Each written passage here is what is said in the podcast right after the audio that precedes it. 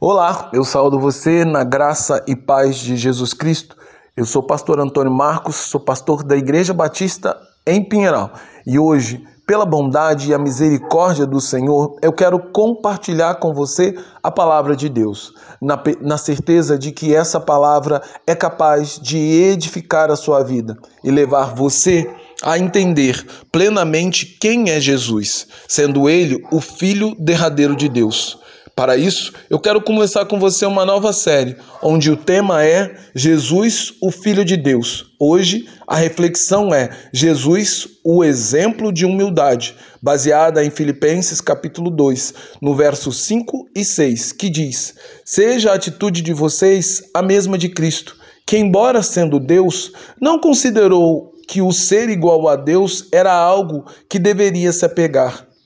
o período de Natal traz consigo uma atmosfera totalmente sobrenatural e sem igual, onde o mundo,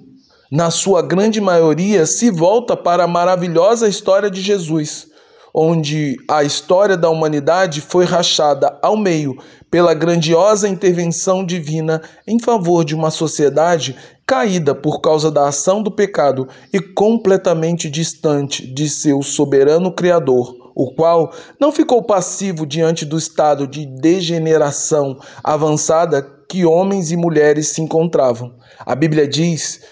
nos a Bíblia nos ensina que o verdadeiro Natal é mais do que uma simples festa comercial. O Natal marca o início da grande intervenção divina no seio da humanidade. Assim como o Natal é a grande demonstração do amor de Deus para com o mundo, e nesse sentido, alguns escritores sacros, inspirados pelo Espírito Santo de Deus, apresentaram a encarnação, ou seja, o nascimento de Jesus, de diferentes aspectos, porém, todos sempre tinham o mesmo objetivo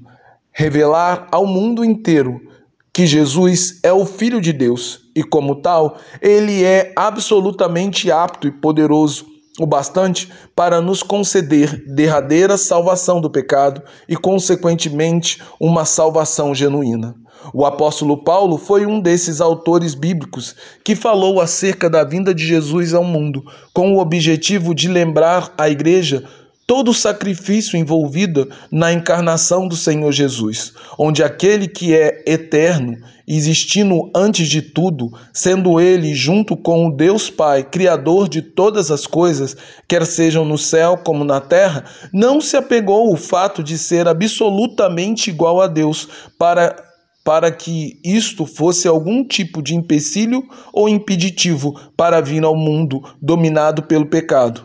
para operar sua derradeira obra de salvação dentre os homens. Pelo contrário, Paulo destaca em suas palavras toda a humildade do Senhor Jesus ao abdicar temporariamente de sua natureza e glória divina para assumir uma forma muito inferior, como sendo homem constituído de carne e sangue, nascendo do ventre de uma mulher humana que, embora a Bíblia diga que ela era agraciada e bendita entre as mulheres, mesmo assim ainda era uma mulher pecadora. Porém, Jesus nasceu completamente sem pecado por causa da ação do Espírito Santo, que o gerou imaculado no ventre de Maria, sua mãe. Com tais palavras, o apóstolo Paulo deseja conscientizar todos os cristãos acerca do grande sacrifício que Jesus fez em nosso favor ao tomar a forma de homem, mas também deseja evidenciar à igreja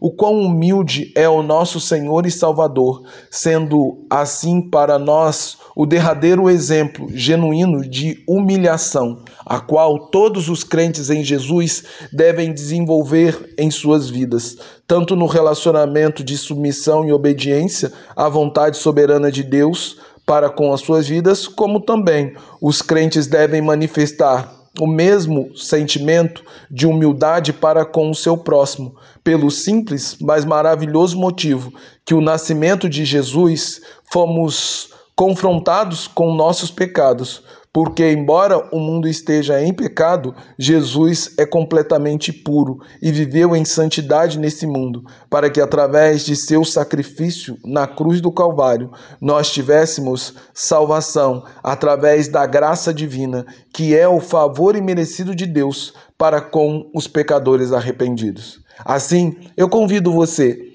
a enxergar o Natal como sendo um momento de transformação na sua vida, que começa pelo fato de você reconhecer a Jesus como sendo o verdadeiro Filho de Deus e assim crer de todo o coração e do fundo da sua alma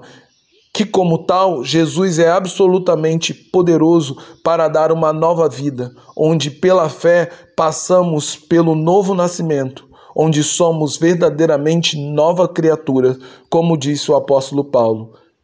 Portanto, se alguém está em Cristo, é nova criação. As coisas antigas já passaram, e eis que surgiram coisas novas. É em 2 Coríntios 5,17. Portanto, Faça deste dia o início de uma nova era na sua vida, onde você deixa de viver segundo a sua vontade e o prazer da carne, para viver segundo a direção e a condução do Espírito Santo de Deus, onde você abandona definitivamente o pecado para viver em santidade de vida, como é a vontade de Deus, onde finalmente demonstramos a mesma forma santa de pensar de nosso Senhor e Salvador, onde humildade e sacrifício são características principais na nossa vida. Assim, a minha oração é que possamos, pela fé, reconhecer que Jesus é o Filho de Deus. Eu também oro para que, através de nossa fé em Jesus, possamos receber graciosamente da parte de Deus uma nova vida abundante, onde negamos todo tipo de pecado para viver segundo a vontade de Deus. Em nome e por amor de nosso Senhor e Salvador Jesus Cristo, Filho de Deus. Amém. Agora, que o amor de Deus Pai, que a graça sublime e redentora do Deus Filho Jesus Cristo, nosso Salvador, e que o consolo, o refrigério e o poder do Espírito repousem em nós de maneira que nossos olhos possam ver a grande verdade que Deus nos trouxe. Jesus é o Filho de Deus e, como tal, ele pode e deve trazer salvação à sua vida. Basta, no entanto, que você creia de todo o coração. E aí, o verdadeiro Natal começa na sua vida e na sua história. Que Deus abençoe você, em nome de Jesus. Amém.